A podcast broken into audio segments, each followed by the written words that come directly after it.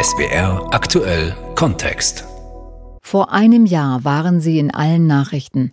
Geflüchtete Menschen, auf sich allein gestellt im Grenzgebiet zwischen Polen und Belarus. Sie schlafen im Wald, haben nicht genug zu essen und keine medizinische Versorgung. Polnische Sicherheitskräfte lassen sie nicht in die EU. Der belarussische Machthaber Lukaschenko hat die Menschen mit falschen Versprechungen gelockt und an die Grenze geschickt. Wie ist die Situation heute? Unser Polen-Korrespondent hat sich auf die Suche gemacht. Vergessen, aber nicht verschwunden. Geflüchtete an der polnischen Grenze. In SWR Aktuell Kontext ein Feature von Martin Adam.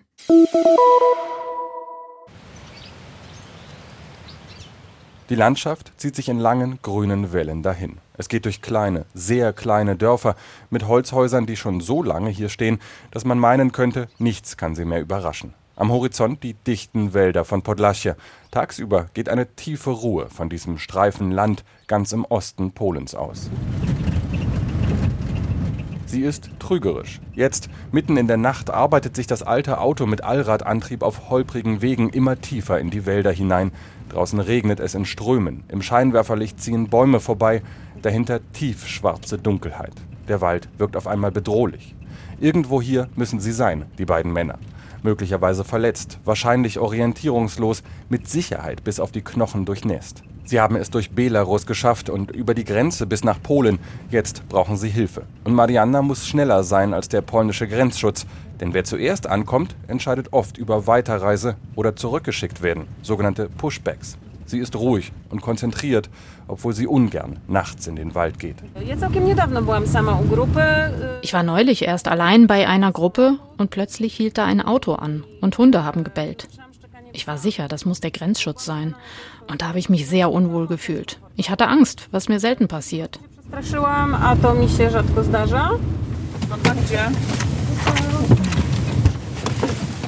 Plötzlich hält die Fahrerin an. Türen werden aufgerissen. Marianna springt aus dem Auto, greift sich zwei Rucksäcke von der Rückbank und verschwindet im Unterholz. Das Auto fährt sofort weiter. Bloß nicht stehen bleiben, bloß keiner Patrouille auffallen.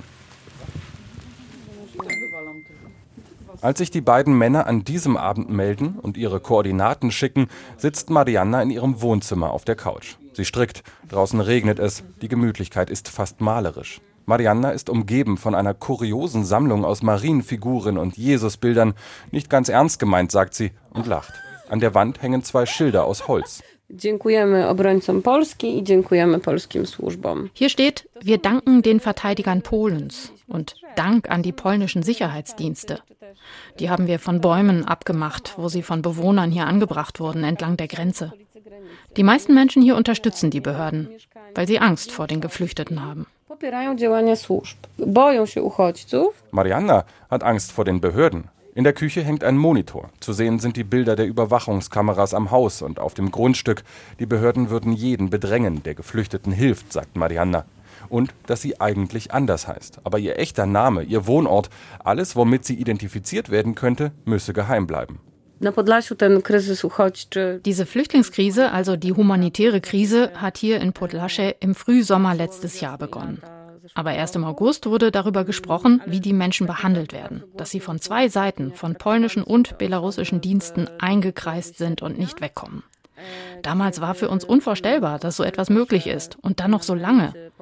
Wir sind ein Volk, das mit der Geschichte des Zweiten Weltkriegs aufgewachsen ist und das nicht zulassen wird, dass so etwas hier geschieht. Aber es geschieht.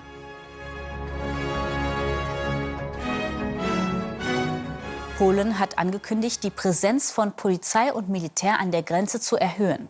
Nach Einschätzung der EU hat der belarussische Machthaber Lukaschenko Menschen aus Krisenregionen einfliegen lassen, um sie über die polnisch-belarussische Grenze in die EU zu schleusen. Das heißt, angeblich seien sie von belarussischen Grenzschützern in die Wälder Richtung Grenze abgedrängt worden und von der polnischen Seite aus wird offensichtlich auch Tränengas zum Einsatz gebracht. Der polnische Verteidigungsminister erklärte bei Twitter, man sei bereit, die polnische Grenze, Zitat, Staat zu verteidigen. Was Fast 40.000 genau Menschen kommen in diesen Wochen im Spätherbst und Winter 2021 durch Belarus an die grüne Grenze nach Polen. Sie bleiben dort in Wäldern und Sümpfen stecken, zwischen polnischen Grenzschützern hier und belarussischen dort. Es gibt Tote. Marianna ruft ihre Freunde an, sie will nicht mehr zusehen.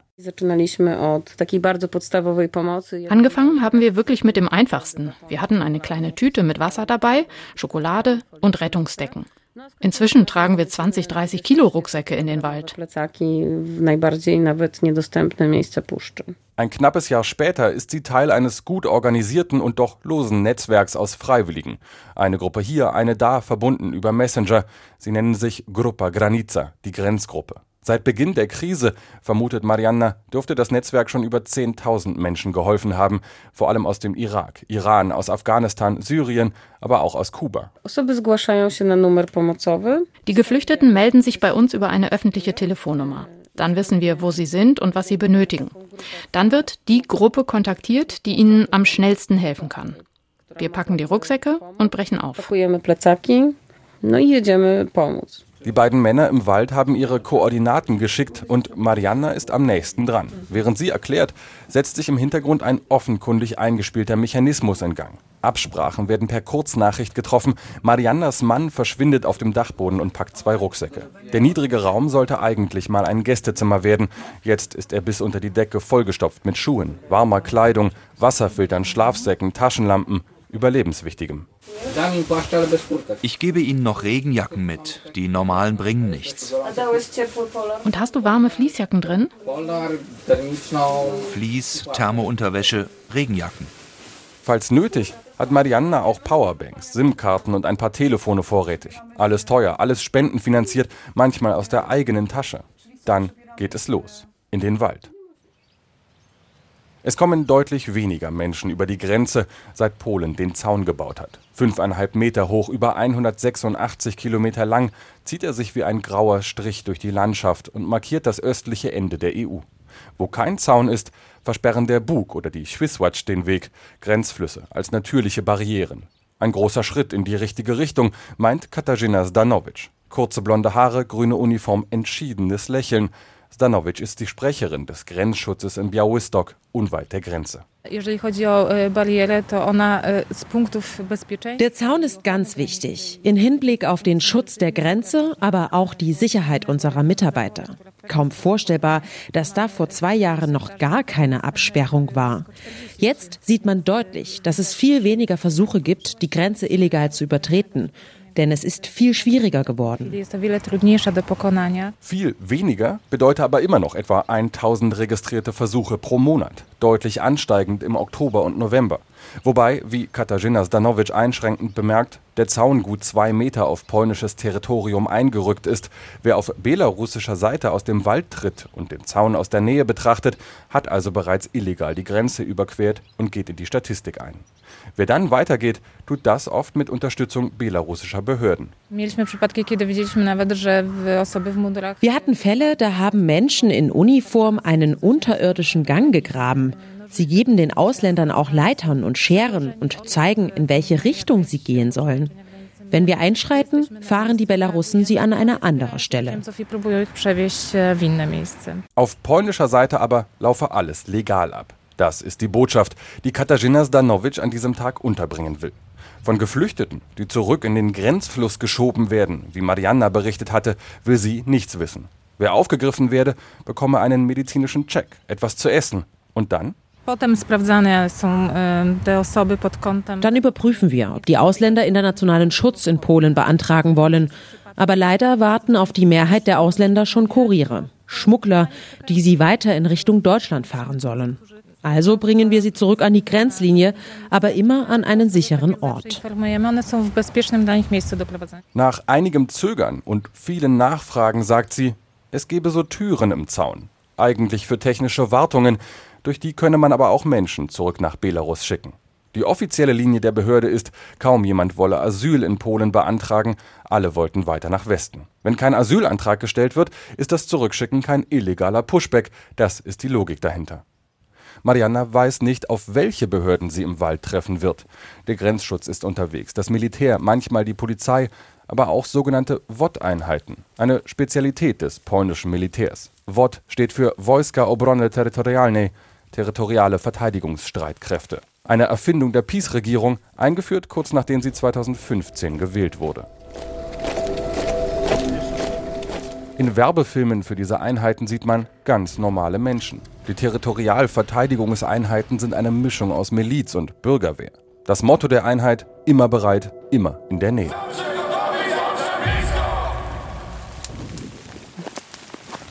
Bewaffnete Männer allein im Wald, sagt Marianna zynisch. Die WOT-Einheiten seien ohne Hoheitsabzeichen, ohne Name oder Identifikationsnummer unterwegs. Im Ernstfall sei nicht erkennbar, ob vor ihr und den Geflüchteten ein Soldat stehe oder einfach jemand, der sich privat mit Tarnkleidung und Waffe eingedeckt habe. In beiden Fällen eine Gefahr, findet Marianna. Aber jetzt, hier nachts im Wald, kann sie überhaupt niemanden sehen. Keine bewaffneten Soldaten, aber auch nicht die beiden Geflüchteten, die sie sucht. Sie ist schon zigmal in immer größer werdenden Kreisen um den Standort, der ihr zugeschickt wurde, herumgelaufen. Nicht auf Waldwegen oder Pfaden, sondern da, wo man sich verstecken würde, wenn man Schutz vor Regen und Patrouillen sucht, im ganz dichten Unterholz. Das Waldstück liegt zwischen zwei Wegen. Immer wenn Marianna an einer Seite herausstolpert, atmet sie tief durch. Einmal zieht sie ihre Gummistiefel aus, dreht sie um und kippt Wasser auf den Weg. Es hilft nichts. Sie geht wieder rein in den Wald. Inzwischen hat sie die Stirnlampe eingeschaltet, aber nur das rote Licht. Sollte doch jemand vorbeikommen, ist das vom Weg aus nicht so gut erkennbar. Ihr Telefon wird nass, das Display reagiert nicht mehr, es ist kalt. Sie müssen hier irgendwo sein. Wir hätten schon zweimal über Sie stolpern müssen. Vielleicht sind Sie hier und wir haben direkt neben Ihnen gestanden und Sie nicht bemerkt. Wenn Sie nicht wissen, wer da ist, sagen Sie kein Wort. Außer den Koordinaten in der ersten Nachricht gab es kein Signal mehr. Der letzte Kontakt liegt inzwischen Stunden zurück. Sie wissen ja nicht, dass wir kommen. Der Kontakt ist abgerissen. Wir gehen jetzt nochmal rein und suchen sie genau in der Mitte. Aber nichts. Vielleicht sind die Männer hier irgendwo und verstecken sich. Vielleicht sind sie aber auch nicht mehr imstande, sich zu melden. Wer es über den Zaun schafft, ist oft verletzt hat Schnittwunden vom Stacheldraht, Verstauchungen oder Brüche vom Sturz. Marianna wird die beiden Männer in dieser Nacht nicht mehr finden. Nach einer gefühlten Ewigkeit in der Dunkelheit gibt sie auf. Vielleicht waren sie da, aber konnten oder wollten sich nicht zeigen. Vielleicht, und darauf hofft sie, sind sie einfach weitergezogen. Vielleicht aber waren auch die Behörden schneller und haben die Männer mitgenommen. Marianna ist nicht allein. Es gibt auch andere, die helfen wollen und die es, wenn überhaupt, nur nachrangig interessiert, ob ein Mensch in Not legal oder illegal die Grenze übertreten hat. Es gibt Stiftungen, die mit den Behörden kooperieren und die versorgen, die nicht zurückgebracht werden oder in Abschiebehaft landen. Aber die Helferinnen und Helfer, offiziell oder wie Marianna im Geheimen, sie alle sind in der Minderheit. Das kleine Dorf Krynki liegt nur wenige Meter von der polnisch-belarussischen Grenze entfernt. Aus dem Lebensmittelladen am Markt kommt eine Frau. Einkäufe in der Hand hat sie gerade eine Nachbarin zum Plausch getroffen. Auf die Geflüchteten angesprochen, sagt sie: Ich habe nie jemanden gesehen. Aber als letztes Jahr meine Enkelin bei mir war, habe ich ihr verboten, raus in den Park zu gehen. Ich habe ihr gesagt, du siehst dunkel aus, du hast dunkle Haare und so, die werden dich einfach als eins ihrer Kinder mitnehmen. Jetzt dürfe das Kind wieder raus. Die Lage habe sich ja beruhigt. Dank Zaun und auch, weil der Ausnahmezustand, den die Regierung verhängt hatte, wieder aufgehoben wurde. Ein Mann kommt vorbei, auch er auf dem Weg zum Laden. Auch er sagt, es sei besser jetzt.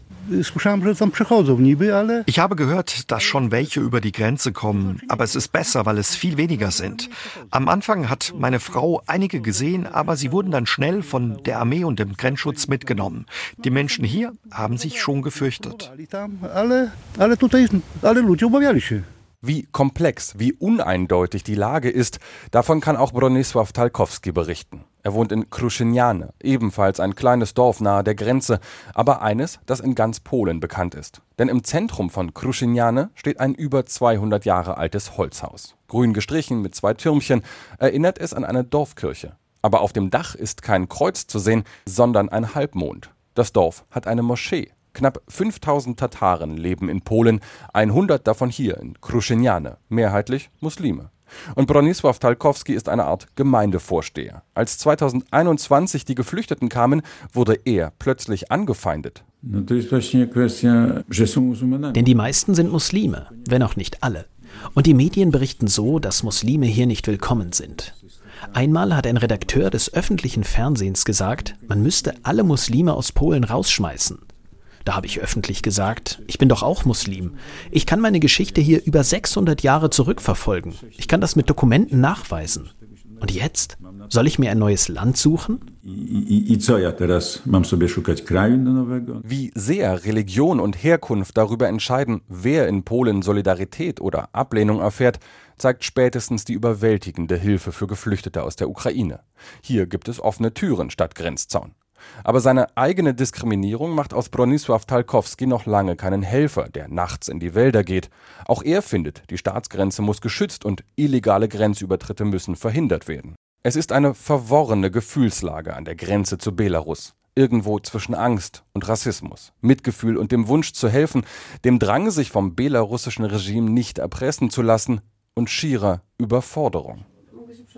Und Marianna steckt mittendrin. So sehr, dass sie ihren regulären Job nur noch in Teilzeit und von zu Hause aus machen kann.